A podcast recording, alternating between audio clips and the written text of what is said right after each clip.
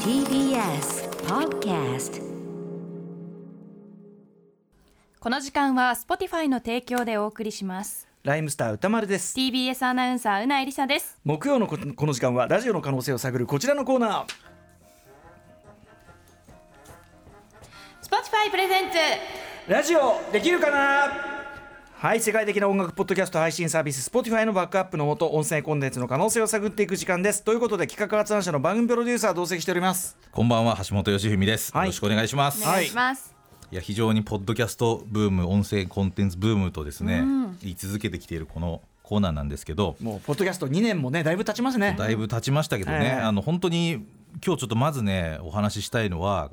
先週から今週にかけての別冊アフターシックスジャンクションの、まあ、企画なんですよね、ねえこれはですね先週は、えーコンバットレックさんとねあのそうコンバットレックさんまとあ、一要緒はに、新エヴァンゲリオンですよ新版新エヴァンゲリオンのその、まあ、ネタバレレビューですよね、まあ最近ネタバレしていいってことになりましたけど、まあ、やっぱり大々的に言うのもはばかられるっていうところでポッドキャストというねこう狙って聞く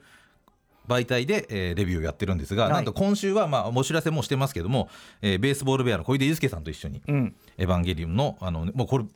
今日今回のその小出さんの,、んその新エヴァのレビューは僕は多分世代が近いからかもしれませんけど、結構納得感は決定版って感じしますよね、うん、ちょ決っとね定版でした結構予想外というかやっぱ初めて語られたっていうのもあって、うんうんあここまで考えてる恋ちゃんにとってエヴァはねすごく重要な、まあ、三大要素のうちナンバーガールオトハエヴァンゲリオンいやっていうねこの三大馬車のうちエヴァについては今までほとんど語ったことがなかったっていどうのぐらいお詳しいのかもわからないぐらいだったんですけど、まあめちゃめちゃ詳しくてねしかもエヴァだけじゃないからだねけじゃないその安野さんの作品全そう体全体の俯瞰だったんで、もうすごい納得感ありましたね、うんな素晴んでらあしかったでのすドキュメンタリーをねあのプロフェッショナルを見たという方は、こちらも合わせてぜひという感じなんですよ、明日での9時からねそう明日の9時から配信が始まりますけど、はいなっておりますうんまあ、そんな別冊についてですね今日皆さんにちょっと発表したいことがあるんですよね。はい重大な重大発表、うんうんでただ発表したいんですけどやっぱこうできるからのコーナーですからね、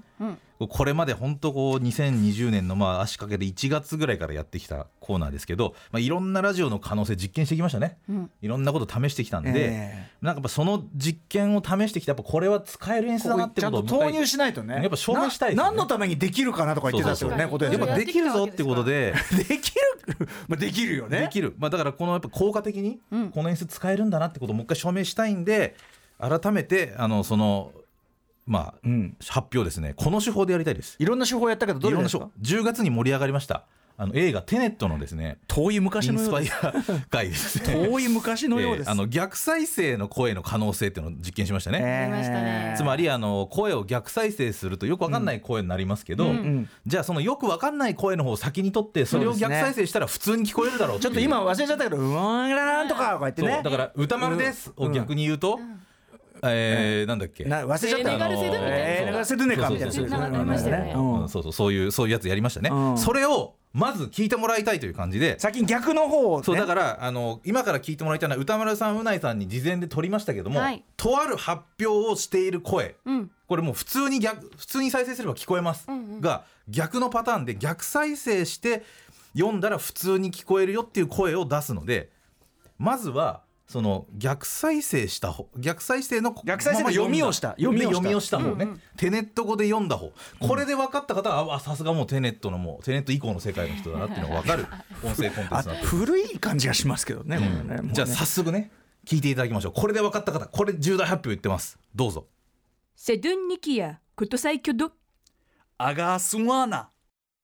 ああ大事なこと言っちゃったもう俺らでさえピンときてないからね、これも言逆った光の世界のね方はこれで分かると思うんで僕すよらねはさ、そのうんこういうふうに読めって言われて読んだだけじゃん、うなぎさん正直、なんかピンときてないんですよいねやこもうれ特にこれね歌丸さんなんかもうすげえ言ってるなもうすごい上手だなって私たちこれを逆再生したの聞いてないですもんねそうそうそうそうちゃんと聞こえる自分が何を言言ったか分かってませんかこられでもし分かった方ああすごいすごいねって言ってると思いますけどまあもし分からない方がいた方のためそにれ聞いてすごいねって言ってんの、ねこれを逆再生全したくら孤独ですよねその人はね、ええ孤独かもしれないでもこれを逆再生って聞けばほとんどの人がわかわかるようになってます聞こえんのはい今のを逆再生しましょしてみましょおう楽しみはいはいどうぞアナウンサーがウドキアソドはい金入ですちょっと待って待ってはい聞こえましたねあの聞こアえましたナウねンサー側ねいや違う難はいしいのよあそこアナウンサー側は分かったけどあじゃあ改めて言いますとアナウンサーがポッドキャスト解禁ですというふうに読んこでれもまうすもう一回聞いていいもう一回もう一回聞きたい。あーそのもうあの正解の方はねい、正解の方はいはいどじゃあどうぞアナウンサーがポッドキャスト配信中です。難しいんだよポッドキャスト解禁ですよねこう「つ」が入ったりする、ねうんあのパレツ音が入るの結構難しいね表現でしたけどねえということでなんとななんんととあの別冊アフターシックスジャンクション出演することができなかった TBS アナウンサー陣が、えーこれからですね出られるようになるよとういうやく時代やったーことになります歓喜。はい、歓喜ちょっとあのーまた始まる週にですね、お知らせはしますが、えーなんとめでたいということでついに TBS うなぎさんも出られるうぞんということになるん重でいすね腰を上げましたねこれめでたねいそううんお待たせしましたということ、ということでうないさんはじゃあどんなポッドキャストなのやりますかどんなのやってみたいえでーすもなんかいつも、かうんその木曜日にじゃあ撮るよってなった時に、やっぱこう締め出されるわけです締よめなさい帰ってくださいってえ言ーって確かにねね、うん帰るからで外の28スタジオかええええら眺めるわけですいよるんだもんね撮ってる時いるにのにさ聞いてたりとかねねそうそうそう参加したいで寂しすいよね思いしてましたから、うんはいやっと仲間にぜひ入れるのでなんかネタバレトー楽しいですクとかねそういうのもねおはい願いし ゲまーすムのねレビューとかそうですね多分そうですねゲームのネタバレレビューみたいあなやつあとさあれやればいいじゃんあのボードゲームカードゲームボードゲームやろうよやりたいねあれあ何でしたっけあのなんだっけあの赤いあ赤い糸大作戦とかさそうそういろいろやりたい、うんやりたいそれやろうよやりたい、うんうん楽しそうに人狼的なやつもみできるんなとあやりたい人狼もできるいっぱいある ねやりたいやったあーーやったやったーーそばそばあおえ何何こここ何ここ何何何何何ちょうるさいな笑い何袋がいやこれはもう誰ほ誰らこれはまた過去に試しましたよねありましたねこれはあの去年の7月ぐらいにやりましたけども、ええあのーわ笑い声を足すっていう演出ですねこれはね実験いやいやいやこれはいやいやいやいやいやいやいやあのいやいやいやそのさいわゆる笑い屋の声ならいいけど、ええ古川さんの笑い声とかさ本当に入るものだから逆にややこしいよこれ。い だから本当は今これ古川さんじゃないんでやいすけどやいやいやいや今気持ち自然に気持ち悪いちょっと怖い気持ち悪いあの本当に入りかねない声がそうではないタイミングで入るのすごい気持ち悪い、ねあの聞いてる人よりスタジオの人の方が違和感を感気じてる持ち悪い、あーこれは今面白かっこたれはねマネージャー長内さん幼いねゲラ幼いさんはもゲラの幼いさんうの昔ながらのあの笑い袋のね笑いでし笑ょいこれは袋みたいあーというですねこんなことも実験しましたよいろいねろあったななんでこんな思い出を振り返ってるんだなんですかいねや本当にあのいろいろやりました本よ当だよ本当おかしいねこれねなんかなんかあるぞこれいやでもいやでも歌間さんがじゃあなんかこうまあ印象に残ってる回っていうのはなんかあるんですかこのラジオできるかなで印象に残ってる回は、まあ、もちろんあの、えっといろんな方のポッドキャスト番組でそこからねあの人材発掘っていうかね、うん特にまああジりョまンしたさねんとかもすごかったあーあしりましたありましたそこも本当に印象深いし、うんあと僕は、うんあのフリートーク、うんあの番組オープニングのあのうないさんと何も考えずに喋ってたフリートーク、オープニングトークを、勝手にカバーされたり、はいはいはいはいあともう一回お前らでかセルフカバーしたセルフカバーねこめれはありましたねめちゃくちゃだよと思ってめもうこれは本当面白い回でこんなにヘラヘラしているけれど本当は3人とも今夜は寂しさと嬉しさが入り混じった気持ちだったつまりこのコーナーは今夜で最終回だという寂しさと来月からは木曜日のカルチャートークで月1回注目のポッドキャスト紹介番組が始まるという嬉しさだ演出が重なってもうよくわかんこないこんれだよねはね本当ねあねうっかり僕の心の声が今流れてしまったと思うんですけど、何何 何まあ、すなんか、なんか言って、ちょっと、あの、あんまり内容が入ってこなかったけど。内容が入ってこなかったです